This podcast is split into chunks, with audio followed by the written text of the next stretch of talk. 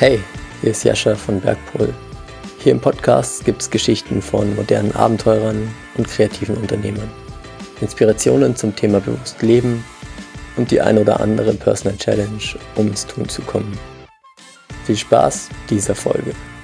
Heute spreche ich mit Nina Neumann darüber, was Klettern mit Yoga zu tun hat und warum sie auch mit verurteilten Jugendlichen zum Klettern geht. Nina ist Erzieherin, selbstständige Erlebnispädagogin, Klettertrainerin und Mutter von zwei Kindern.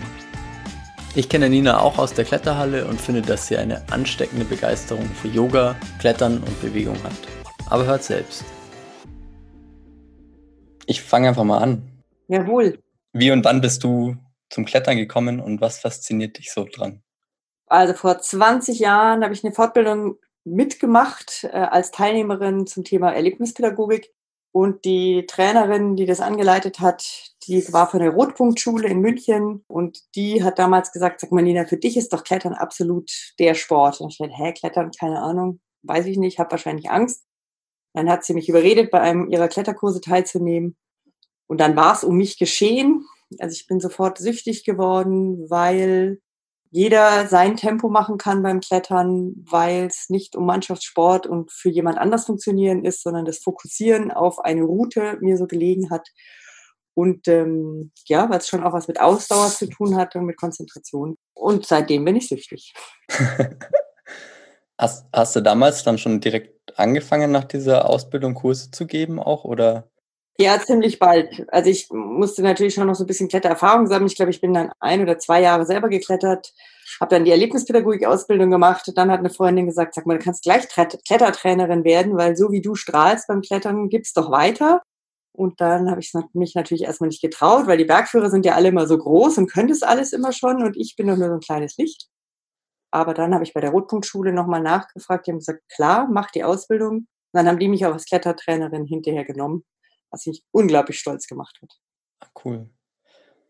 Und wir haben vorher über diese Yoga- und Kletterreisen zum Gardasee-Kurs gequatscht. Ging das dann auch da in der Zeit schon los? Weil du hast gesagt, glaube ich, dass du schon vor einigen Jahren mal so die ersten Yoga- und Kletterreisen organisiert hast. Nee, Klettern und Yoga war, glaube ich, erst zehn Jahre nach meiner Klettertrainer-Erfahrung. Als ich gesagt habe, ich mag das Potpourri noch mal so ein bisschen erweitern, möchte noch verschiedene Sachen anbieten. Und dann habe ich eine Freundin gehabt, die Kletter Yogalehrerin war und geklettert ist. Und wir haben gedacht, da können wir uns doch zusammentun. Haben wir auch wieder ein bisschen mehr Kontakt. Und es würde sich doch gut anbieten. Und ähm, dann haben wir eben damals auch aus dem Yoga-Studio, in dem sie unterrichtet hat, die Teilnehmer geholt, die zum Teil keine Klettererfahrung hatten und hatten Teilnehmer, die durch mich kamen, weil sie meine Kletterkunden waren und Lust hatten auf Yoga. Also du machst auch schon so lange Yoga dann eigentlich? Ja, also puh, keine Ahnung, 13, 14, 15 Jahre. Boah. Wir haben ja irgendwie auch schon die Erfahrung gemacht, dass Klettern und Yoga voll gut so zusammenpasst. Was würdest du sagen, warum das so irgendwie, also es ergänzt sich und es gibt auch Parallelen. Ähm, warum passt das so gut zusammen? Also für mich ähm, war das so ein Aha-Effekt, dass ich im Yoga ganz viel Balance geübt habe und trainiert habe und für mich braucht es total viel Balance am Fels, wenn ich klettere und Ausgeglichenheit. Ich merke selber, wenn ich in mir unruhig bin, dann kletter ich auch unruhig, dann wird es wackelig und ich fall eher. Und das Ganze im Yoga auf dem Boden zu üben, ähm, diesen Ausgleich, das hat mir wahnsinnig gut getan und viel geholfen am Fels. Und auch so diese Achtsamkeit, mit der ich meinen Körper bewege. Also auch am Fels nicht rumzuschrappen, sondern zu sagen, ich setze den gezielt ähm, so wie ich auch auf der Yogamatte einfach ganz konzentriert auf meinen Füßen stehe und so auf das kleine, feine zu achten beim Yoga, dann auf den Fels zu übertragen, hat mir selber wahnsinnig gebracht und viel gebracht und wollte ich jetzt gerne noch weitergeben. Und das Atmen. Das Atmen war auch für mich wahnsinnig wichtig, weil ich gemerkt habe, so in der Angst richtig zu atmen, hilft mir einfach erfolgreich zu sein. Ja, es hilft ja auch außerhalb, wenn man das dann so mitnehmen kann, irgendwie in den Alltag und dann ja. sich, sich so den Raum schaffen kann mit mit der Atmung, weil es immer so durchatmen und dann fühlt sich gleich alles auch ein bisschen anders an. Ja, das also, sagen wir schon alle immer, gell? Aber wir machen es dann nicht. Ah, jetzt mal durchatmen können. So, wir machen es aber nicht. also ich, ich beim, beim Klettern mache ich das, habe ich festgestellt, mache ich das ganz automatisch. Ich glaube, das macht nicht jeder irgendwie. Also wir haben das ja im Kurs auch ein bisschen thematisiert, aber mir hilft es enorm, wenn ich so an der Stelle, wenn ich es merke, dass ich Angst habe und nicht dann irgendwie in so einen Automatismus fall, und dann wirklich mal kurz Pause machen kann und mal so einfach nur bewusst atme, so meinen Körper spüre und dann bin ich mit dem Fokus auf einmal ganz anders da auch. So. Ja, und ich merke das auch bei Kletterschülern, also auch Erwachsene viele, die einfach so hektisch atmen und oben ankommen wollen. Also da ist nicht der Weg das Ziel, sondern bis oben ankommen. Und wenn ich ihnen dann sage, jetzt atme mal, stell dich hin, genieße diese Ruhe und atme, dann geht es plötzlich auch. Also dann kommen die mit so einem ganz anderen Gefühl oben an, als wenn sie es durchgepowert haben und gesagt haben, nur, ich muss oben angekommen sein. Müssen sie ja gar nicht. Sie müssen ja, ja nur unterwegs sein. Ja, ich finde es voll geil in solchen Momenten, wenn man dann so die Angst spürt und dann das so schafft, über den Atem, das, die Angst so in so eine Aufmerksamkeit ähm, umzuwandeln, also in so eine Wachheit. Also ich bin ja. jetzt da und, und spüre auch natürlich das Adrenalin im Körper vielleicht oder wie angespannt ich bin und dann und dann kann ich das aber irgendwie nutzen für so einen Schub irgendwie auch. Ja, genau, mache ich auch, ja. ah, schön. Würdest du sagen, dass das auch so das, das größte Learning für deine Teilnehmer da war beim Yoga und Klettern? Oder also was sagen so deine Teilnehmer? Kriegst du bestimmt auch ein bisschen Feedback? Die Teilnehmer waren so wahnsinnig unterschiedlich, weil sie zum Teil zum ersten Mal am Fels waren. Also sie waren bisher nur in der Halle am Fels erlebt und wussten gar nicht, dass man vorsichtig steigen kann, weil auf Plastikgriffen steigt es natürlich anders als auf so kleinen Mulden im Fels. Ähm, und da, dann immer wieder so auf diese Yogamatte zu übertragen, das war für viele so, wow, Wahnsinn, geht gut. Und ähm, auch diese, diese Balance-Geschichte. Also ich mache ganz viel so Körperschwerpunkt verschieben an der Kletterwand, gehe gerne auf so Reibungsplatten am Gardasee, wo, wo es nur darum geht, dass die Füße auf dem Fels halten und man eigentlich denkt, man rutscht die ganze Zeit ab. Und das bereiten wir dann auch in den Yogastunden vor, wie man gut steht atmet, um dann den Körperschwerpunkt von einem Fuß auf den anderen zu verlagern und vorsichtig weiterzugehen, ohne die Arme und die Hände zu benutzen oder Arme und Hände nur aufzulegen auf den Fels. Und das kann man im Yoga unglaublich gut vorbereiten und da waren die auch völlig glücklich, dass das mal einen ganz anderen Schwerpunkt hatte. Das ist eigentlich so eine Basisarbeit. Also ist ja auch beim Körper sind die Füße ja die Basis und wenn man da irgendwie eine gute Connection so zum Boden hat oder zu dem, genau. wo man gerade steht, dann dann funktioniert auch alles andere, glaube ich, ganz anders. Was ja lustig war, war, dass die Yogalehrerin, die dabei war, die nicht klettert, die hat immer gesagt, wie könnt ihr denn eure Füße in diese kleinen Schuhe quetschen? Da kann man doch nichts machen, da spürt man doch gar nichts. Und das war natürlich auch nochmal für mich total interessant, dass ich dachte, ich spüre ja unglaublich viel in diesen Schuhen. Wenn du aber auf der Yogamatte stehst, sollst du deine Füße ja ausbreiten und denen viel Platz bieten und die sollen durch diese Breite eine Basis bilden. Und ja. wir sollen jetzt an der Kletterwand in diesen kleinen engen Schüchen eine Basis bilden. Das war interessant, sich da auszutauschen. Warst du schon mal barfuß klettern? Ja, ja, total. Das mache ich auf diesen Platten auch. Müssen meine Teilnehmer auch. Das ist auch total geil. Total schön, ja. Also da klettert man auf einmal so viel achtsamer, weil jeder, also wenn man es einfach irgendwo andotzt, dann tut es einfach richtig weh und dann merkt man es einfach. Genau. Nee, das mache ich auf diesen Platten auch, ähm, weil ich eben auch sage, Mai, also die eine Yogalehrerin sagt, es tut doch weh in den Schuhen, steigen wir halt aus aus den Schuhen. Und dann so, uh.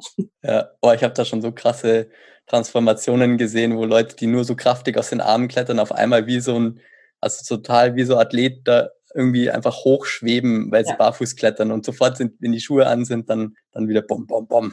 Ja, genau. ist schon krass, wenn man da so eine andere Verbindung zum Fels auch hat. Ja, Macht Spaß. Schön, ja. ähm, deine Kletterkurse, die bietest du ja voll vielen verschiedenen so Zielgruppen eigentlich an. Und du hast auch schon gesagt im letzten Gespräch, dass du die seit Beginn deiner Kletterkurse auch für sozial benachteiligte Jugendliche anbietest und dass das sich früher damals noch nicht so viele getraut haben. Warum hast du dich da getraut und was hat dich daran so gereizt? Also ich habe immer schon Jugendarbeit gemacht, seitdem ich 15 bin und habe auch eine Erzieherausbildung gemacht und habe nie im Kindergarten gearbeitet, sondern immer mit Jugendlichen und hatte nie Berührungsängste, weil die Jugendlichen kamen immer schon aus sozial geschwächten Familien und ähm, habe irgendwie gedacht, ich möchte denen auch noch mal was anderes bieten. Ich habe viel Jugendkulturarbeit gemacht und habe dann gedacht, na, ich mag jetzt mal raus und denen auch Raum draußen bieten oder sich selber zu spüren und nicht immer in diese Konkurrenz mit Fußball- und Basketballspielern und ähnliches zu gehen. Und dann habe ich gedacht, dieses Element mit dem Vertrauen, Vertrauen schenken und Vertrauen geben beim Klettern, das tut denen wahrscheinlich unglaublich gut. Und dann habe ich es einfach gemacht. Also ich finde die Jugend großartig und die, die es schwer haben, die möchte ich einfach noch mal in andere Welten führen. Und das ist mir einfach, glaube ich, immer schon gut gelungen, weil ich denen immer vertraut habe, dass sie sich auch gegenseitig halten und dass sie sich aufeinander verlassen. Ja, ich glaube, Klettern, da ist auch was total Gutes da. Also gerade wenn man, sag ich mal, ja eher ähm, aus einer schwachen Position kommt, dann ist es cool, wenn man so seine eigenen Stärken kennenlernt, was wir im Klettern ja, also so die Selbstwirksamkeit, was er da sehr wirkt und nicht so, dass sie so in ihrem eigenen behüteten, dass man sie behütet, sondern dass man ihnen zeigt, welche Kraft sie eigentlich haben. Ich glaube, das. Genau, und die, die mit denen ich zu tun habe, sind so oft unbehütet. Also den, die haben eher die Glaubenssätze mitbekommen, du kannst es nicht, dir kann man nicht vertrauen, du baust eine Scheiß. Und ich bin daher gekommen und gemerkt, du kannst unten stehen und jemanden sichern und du kannst auch oben ankommen oder du kannst auch nur nach einer Farbe klettern, wenn du daran glaubst und wenn du es wirklich willst. Und das war mir wichtig, denen was mitzugeben, dass sie was können, was ihnen bisher nicht zugetraut wurde. Und beim Klettern ist für mich noch schön, dass sie so verschiedene Positionen einnehmen können. Also sie können klettern und sagen, boah, ja, jetzt habe ich ein Ziel und das möchte ich erreichen.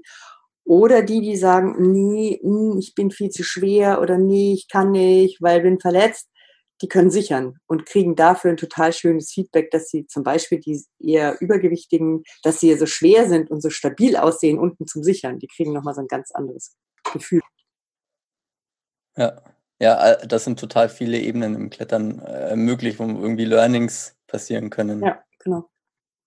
Ich finde das total cool, weil du mit so vielen verschiedenen Gruppen und Zielgruppen arbeitest. Also du hast ja eben so diese die Jugendarbeit, also jetzt hat seit äh, kurzem auch mit Kindern mit Autismus und mit unbegleiteten minderjährigen Flüchtlingen.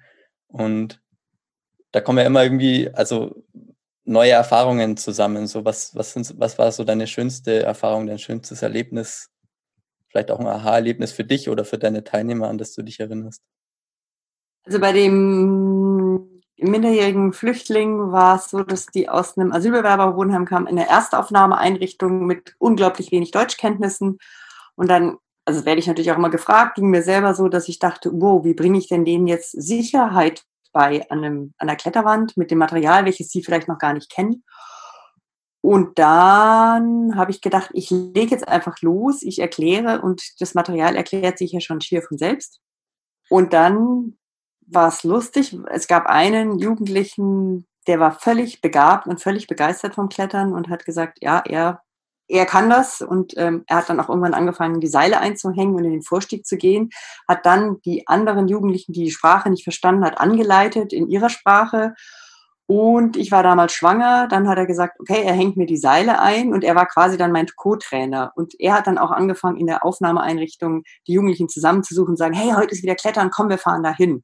Also das, der hat eine wahnsinnig neue Rolle einnehmen können durch das Klettern und hat dadurch aber auch den anderen die Angst genommen, weil, ah, wenn der das kann, dann können wir das auch. Ja. Also ist so zu so einem Botschafter auch geworden. Dann. Und für mich war, glaube ich, auch noch so ein Aha-Effekt, und das ist nach wie vor, ähm, dass die niemals daran zweifeln, dass ich ihnen das Richtige beibringe. Und ich bin eine Frau und sie kommen aus muslimischen Ländern zuhauf. zuhauf. Und und dann steht da plötzlich eine Frau davor und bringt ihnen was bei und sie hören dem zu und glauben mir, dass das schon alles richtig läuft. Das ist für mich schon so ein Wow. Also es kommt schon, ist schon immer wieder Thema, dass der eine sagt, na, na, also, also zu seinen Kolleginnen aus der Klasse sagt, die kann da nicht hoch, weil die ist ja eine Frau. Und dann habe ich gesagt, ähm, und wer hat jetzt gerade das Seil eingehängt? Was bin denn ich? Ach so, ja, äh, ups. Und da mit diesen Geschlechterrollen zu spielen in diesem Sport macht mir schon auch noch Spaß. Weil ich glaube, dass im Klettern jeder die gleiche Chance hat. Erinnerst du dich dann noch eine besonders herausfordernde Situation? So in den letzten zehn Jahren machst du es jetzt dann? Mm, ja, herausfordernd war sicher auch. Ich habe mit straffällig gewordenen Jugendlichen gearbeitet und ich habe Vorbereitungsabende gemacht und wusste, welche Straftaten sie begangen haben und dass sie Leuten wirklich schaden möchten. Also sie möchten bei diversen Menschen, dass die sterben. Und mit denen an die Kletterwand zu gehen, ist das wow. Und ähm, da war ich schon immer gespannt, wie ich den Ton hinkriege. Also dass sie sich gegenseitig nicht ein, anfeinden, weil da geht es, also nur Männer oder junge Männer und es geht halt ganz viel um Konkurrenz und da den Weg zu finden, dass sie in erster Linie Spaß haben und lernen, ah, mir kann man vertrauen, ich stehe unten und habe vielleicht dem einen das Jochbein gebrochen, aber ich kann trotzdem jemanden sichern. Und ähm, wie gehe ich mit Frust um? Also wie gehe ich damit um, dass der Nachbar bis oben geklettert ist und ich nicht? Und diese, also das wurde eigentlich mehr das Thema. Also wie ja, was mache ich mit dem Frust oder mit meiner Niederlage? Ähm, wo lasse ich die raus? Lasse ich die an meinem Nachbarn raus oder lasse ich die an mir selber raus oder atme ich einfach? Und hast du die dann dazu gebracht, dass sie einfach atmen? Nee. Aber reden. Also ich glaube für mich, also das ist für die total neu. Zu viel neuen Input geben, finde ich dann auch immer schwierig. Ähm, aber mir ging es darum, dass wir im Kreis reden und auswerten. Das ist mir eh das Wichtigste bei den ganzen Kursen. Also ich möchte ihnen nicht nur Spaß bieten, sondern die müssen es auch reflektieren. Und das ist erstaunlich gut gegangen. Also wenn sie, wenn sie sich bewegt hatten und sich gespürt haben, dann haben die sich auch geöffnet und konnten auch von ihrem Frust sprechen und wie sie damit umgehen und hoffentlich auch in Zukunft umgehen werden, nämlich vernünftig und nicht jemanden dafür verantwortlich machen, sondern auf sich selber achten. Voll schön. Also eigentlich ist Klettern wie so ein, so ein Allround-Programm, das man an ganz vielen Ecken ansetzen ja, kann. Ja, ganz sicher. Also sicher nicht das Allheilmittel, das wäre schön. Hätte ich die Welt schon längst gerettet. Aber es ist mehr so ein, so ein Vehikel in eine richtige Richtung. Ja, genau. So würde ich das vielleicht sehen. Ja, genau. Ähm, ich hätte jetzt noch eine Frage so persönlich an dich. Wie gehst du jetzt, also gerade momentan ist es ja alles ein bisschen schwierig gewesen, auch wird jetzt wieder lockerer. Wie gehst du in so herausfordernden Zeiten als Selbstständige mit, mit eben dieser Lage, wie sie jetzt gerade war, so um? Also ich glaube, Corona, Corona hat brutal viele Themen im Gepäck. Und ähm, ich habe versucht, mich den Themen zu stellen und sie waren nicht immer schön und nicht immer fröhlich ich habe so gemerkt, dass das Arbeiten mir einfach wahnsinnig Freude bereitet und nicht arbeiten dürfen, dass das für mich schwierig ist. Also ich arbeite seit über 20 Jahren und hab, war nie arbeitslos und plötzlich werde ich so in so eine Arbeitslosigkeit gejagt. Das war für mich wirklich wow, krass. Und auf der anderen Seite ähm, habe ich jetzt wieder gemerkt, ich konnte mich jetzt sammeln und schauen und überprüfen, möchte ich das immer noch machen, was ich gerade mache, oder möchte ich in eine andere Richtung gehen ähm, was würde mir noch Freude bereiten, wo fühle ich mich noch stark drin, was kann ich noch tun. Und ähm, ja. Hast du da neue Richtungen gefunden auch? Ja, das ist witzig. Also nach wie vor will ich helfen. Also ich will diese Welt verändern und merke, das ist nach wie vor mein Hauptaugenmerk und da, da komme ich nicht weg. Und dann habe ich aber ganz lustig festgestellt, ich habe schon immer mein Leben gerne vorgelesen und ich wollte so gerne Vorleserin werden, schon als Jugendliche. Und jetzt habe ich gesehen, dass man sich bei Verlagen bewerben kann, um Hörbücher zu sprechen. Ich dachte, ach, vielleicht mache ich das. Dann habe ich gesehen, wie so ein Studio aussieht, wo man Hörbücher spricht. Da sitzt man alleine in acht Quadratmetern. Da kann man bei Covid schon niemandem schaden. Das ist super. genau. Nachdem meine Kinder jetzt selber lesen, muss ja jemand anderes haben zum Vorlesen. Also einfach mal in eine ganz andere Richtung gehen, so habe ich mir gedacht. Obwohl ich immer noch die sein werde, die in Bewegung was bewegen möchte und die draußen sein möchte mit Gruppen. Das ist schon meins. Ja, voll schön, dass du so eine, also dir auch so eine Neugier irgendwie behalten hast, so über die ganzen Jahre. Also sowohl den Menschen gegenüber und ja. als auch anderen Themen, die oder Situationen, wenn die sich so entwickeln. Ich glaube, dass das auch so eine ganz große ähm, Kernkompetenz ist, um irgendwie ein zufriedenes Leben zu führen. Ja, ja ich glaube, sonst, sonst geht es in so eine Gleichmäßigkeit über. Und diese Neugier, die lässt mich ja dauernd wach werden und immer wieder gucken und verändern. Und also so ein Alltagstrott kann ich mir nicht vorstellen. Es wäre für mich die Hölle, in ein Büro zu gehen und zu wissen, jeden Tag erlebe ich das Gleiche. Wow. Hatte ich noch nie, will ich auch nicht. Kann, kann ich gut nachvollziehen. Also ich brauche auch viel Abwechslung und Neues und das macht Spaß und hält lebendig. Ja, genau. Ich hätte jetzt noch eine Abschlussfrage. Du hast es vorher schon so kurz angerissen. Wenn du so Kurse gibst, jetzt egal, ob das irgendwie Firmenveranstaltungen sind oder eben für Jugendliche aus verschiedenen sozialen Strukturen, was ist das Wichtigste für dich, was du deinen Teilnehmern so mitgeben möchtest? Spontan fällt mir ein, ähm, dass ich gerne Respekt erzeugen möchte, also dass die Teilnehmer sowohl respektvoll ihrer eigenen Leistung gegenüberstehen, als auch respektvoll mit dem Partner umgehen, den sie sichern, von dem sie gesichert werden oder die ganze Gruppe, das ganze Team, mit dem sie erschienen sind. Schön. Spielt so in, sag ich mal, einen würdevollen Umgang mit rein. So eine Grundkomponente davon, würde ich sagen. Ja, und ich glaube, es, es haben so viele so eine Sehnsucht danach, respektiert zu werden, und ähm, kriegen den Respekt aber nicht oder eben die Wertschätzung oder ähnliches, wonach sie so streben. Und vielleicht kann man auch Wertschätzung sagen, also dass sie, dass sie sich selber wertschätzen können an der Kletterwand oder als Sichernder und sich gegenseitig auch Wertschätzung geben können. Also darauf hebe ich auch ab in den Abschlussrunden, dass sie sich gegenseitig Feedback geben sollen. Was dann in der Wertschätzung entspricht, wenn man genau. darüber nachdenkt, was der andere oder wie, wie, der andere mit einem so interagiert hat und das dann auch kommuniziert, dann genau. setzt man sich ja mit dem auseinander und investiert da Zeit und dann, dann muss man sich ja auch irgendwo öffnen, was er dann was nicht ein, immer einfach ist für alle. Das, das glaube ich, ja. Also seine eigenen Mauern fallen zu, oder seine eigenen Schutzschilde fallen zu lassen, das ist, glaube ich, eine der schwersten, aber lohnendsten Sachen, die ja. man machen kann. Ja. ja. Sich dem Schmerz auszusetzen, der da kommen könnte. Ja, und trotzdem wach zu bleiben. Ja. Voll schön. Danke dir. Gerne. Danke dir. Das war ein sehr schönes Gespräch. Ich spreche immer gern mit dir. Dann gute Zeit. Ich wünsche dir noch einen schönen Sonntag. Gleichfalls. Tschüss. Ciao. Wenn ihr jetzt auch Bock habt zu klettern, Yoga zu machen oder beides mehr miteinander verbinden wollt, habe ich wieder ein kleines Schmankerl. Gemeinsam mit Alexander von Rock and Soul und Nina arbeiten wir gerade an einem Yoga- und Kletterworkshop, der voraussichtlich ab September stattfinden wird. Im Workshop werden wir jede Woche andere Schwerpunktthemen bearbeiten, darunter Yoga für Kletterer, Klettern als Mindgame, verschiedene Artentechniken und Stressmanagement an der Kletterwand. Mehr Informationen findet ihr auf bergpol.de. Wenn euch diese Folge gefallen hat, würde ich mich freuen, wenn ihr den Podcast auf eurer Lieblingsplattform abonniert und beim nächsten Mal wieder dabei seid. Euer Jascha.